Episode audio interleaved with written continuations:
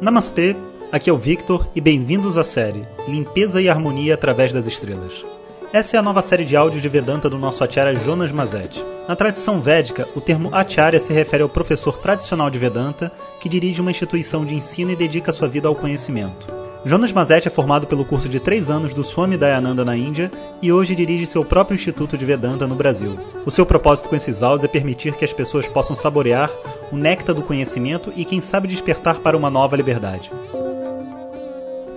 Om Shri Guru Pyo Namaha Harihi Om Bom dia pessoal, então hoje é sexta-feira, né, dia de relaxar da semana, se preparar para o fim de semana e amanhã é o encerramento do nosso festival de Vedanta e Autoconhecimento que está rodando aí o Brasil todo e todos coloquem as suas intenções aí para que a gente tenha bastante sucesso, né? E sucesso no sentido de ser um, um, evento leve, bom, tranquilo, gostoso, sem grandes obstáculos, né?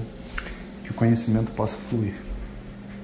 E hoje vamos continuar nossas nakshatras, né? Para a gente não parar. Ainda faltam algumas, então vamos seguir em frente. A nossa próxima nakshatra se chama Vishaka.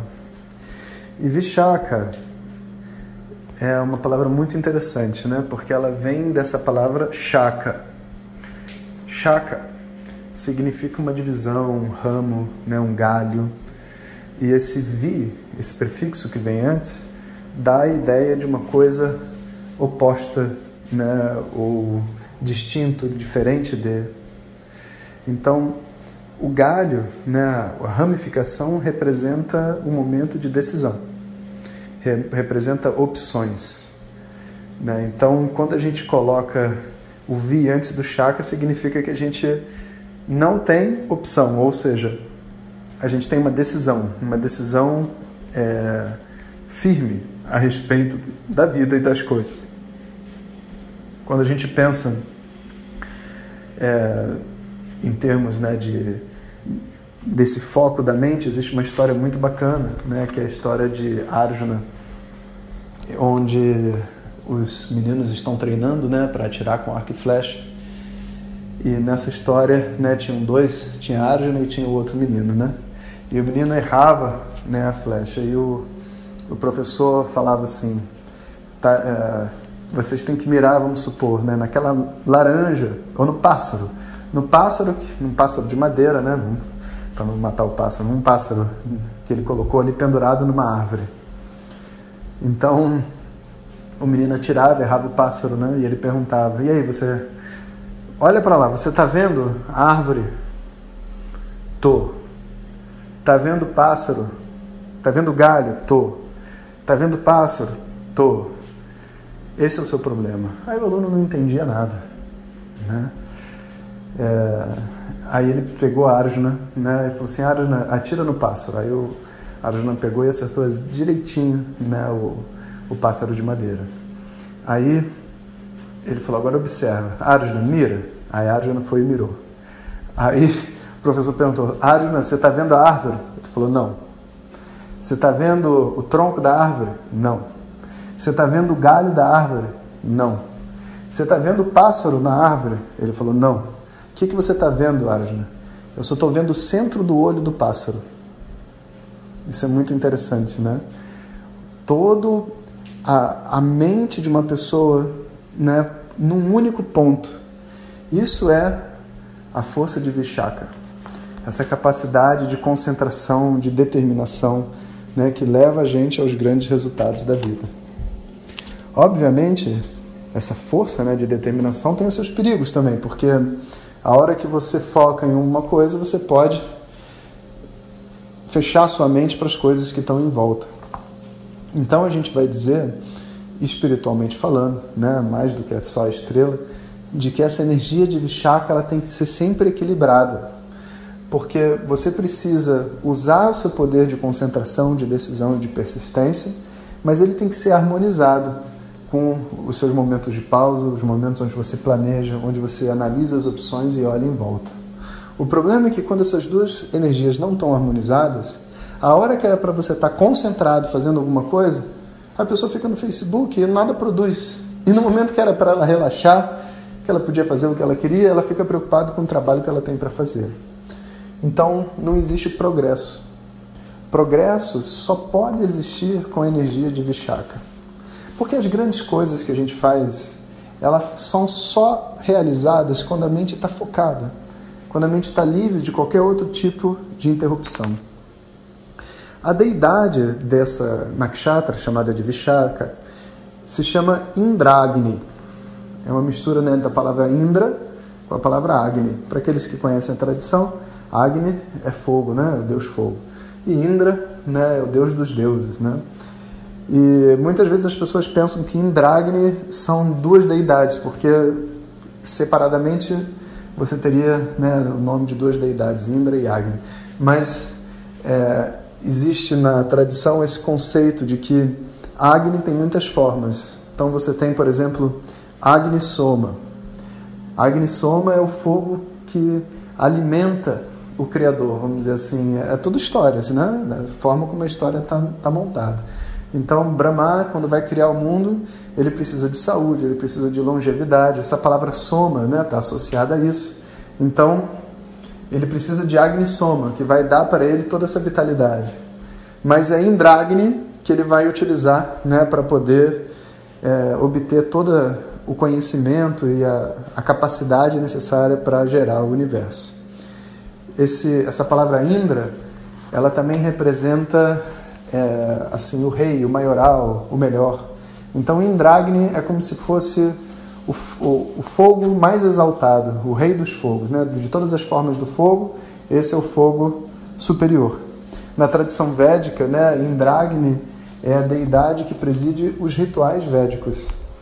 Então, os rituais, né, as orações, elas têm muitas formas. Né? Uma pessoa pode fazer uma oração só com a mente, ela pode fazer uma oração, não importa se é na língua dela ou não, ou em sânscrito ou em português, tanto faz.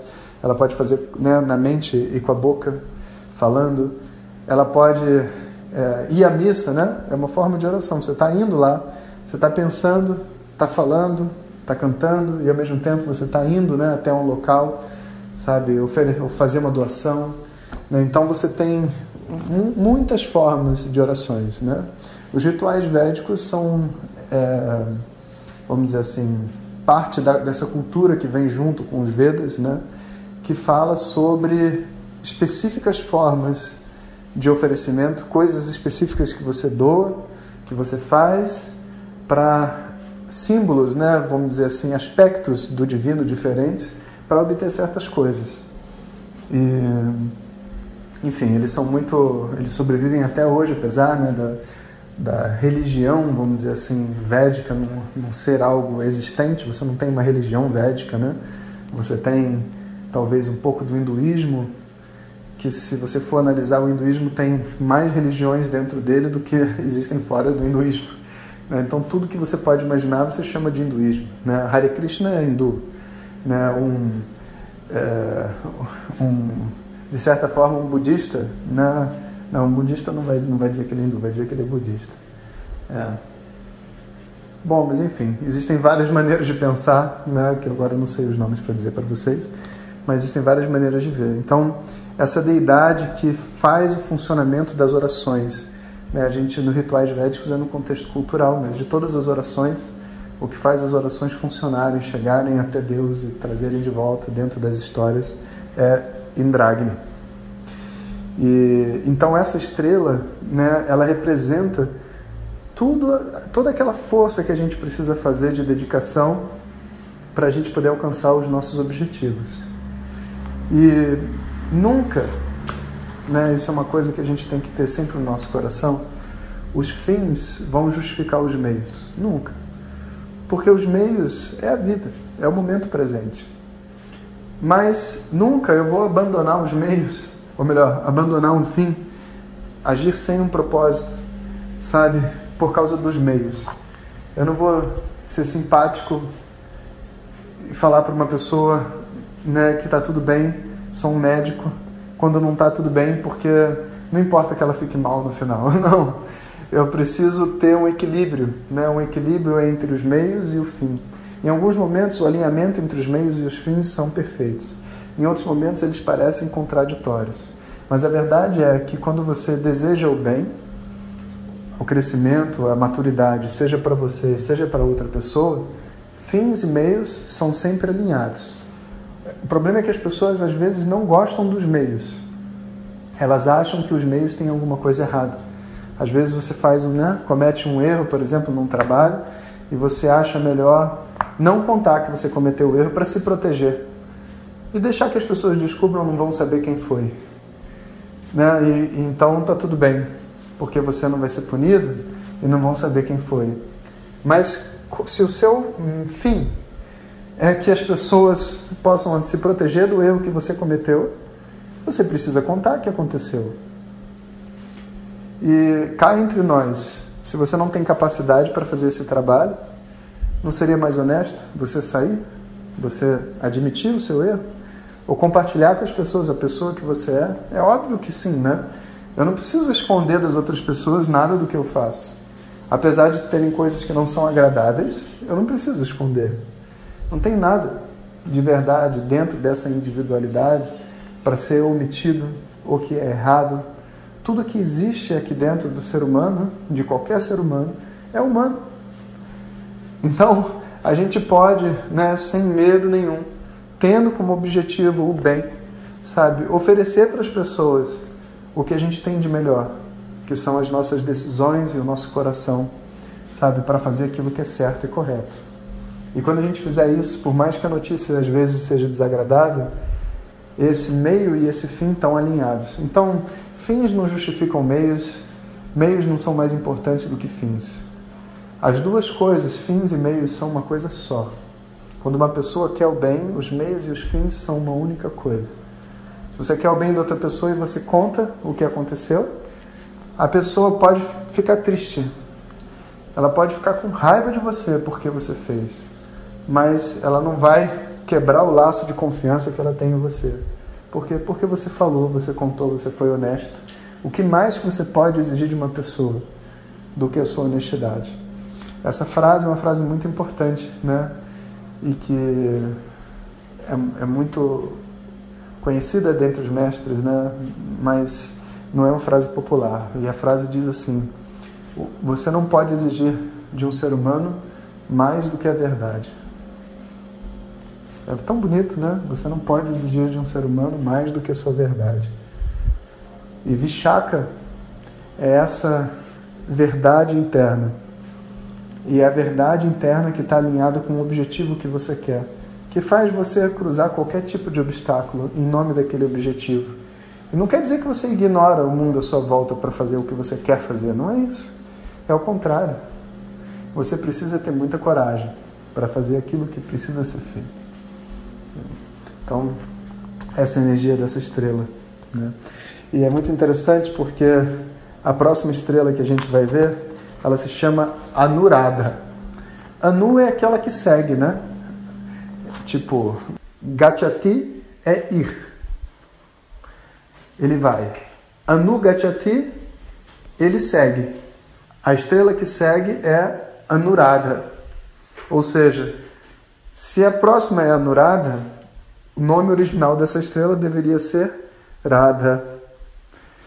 Né? Então, é, você até vai ver dentro de algumas citações dos Vedas, como no Atharva Veda, né, que essa, a próxima estrela e essa formam um par. Essa se chamava Radha e a outra Anuradha. Mas em algum momento, nessas convenções astrológicas, talvez até pelo significado da estrela, né, essa estrela passou a se chamar é, Vishaka. E é isso aí, pessoal. Então, amanhã, festival. A gente se encontra daqui a pouquinho. Om Shanti Shanti Shanti Harihi Om Shri Urapyo Namaha Harihi Om Compartilhe com seus melhores amigos. E se você quiser receber nossas mensagens diretamente no seu WhatsApp, clique agora no link que vem junto com o áudio. Para outras informações, www.vedanta.com.br. Até o próximo áudio. Om Tat Sat.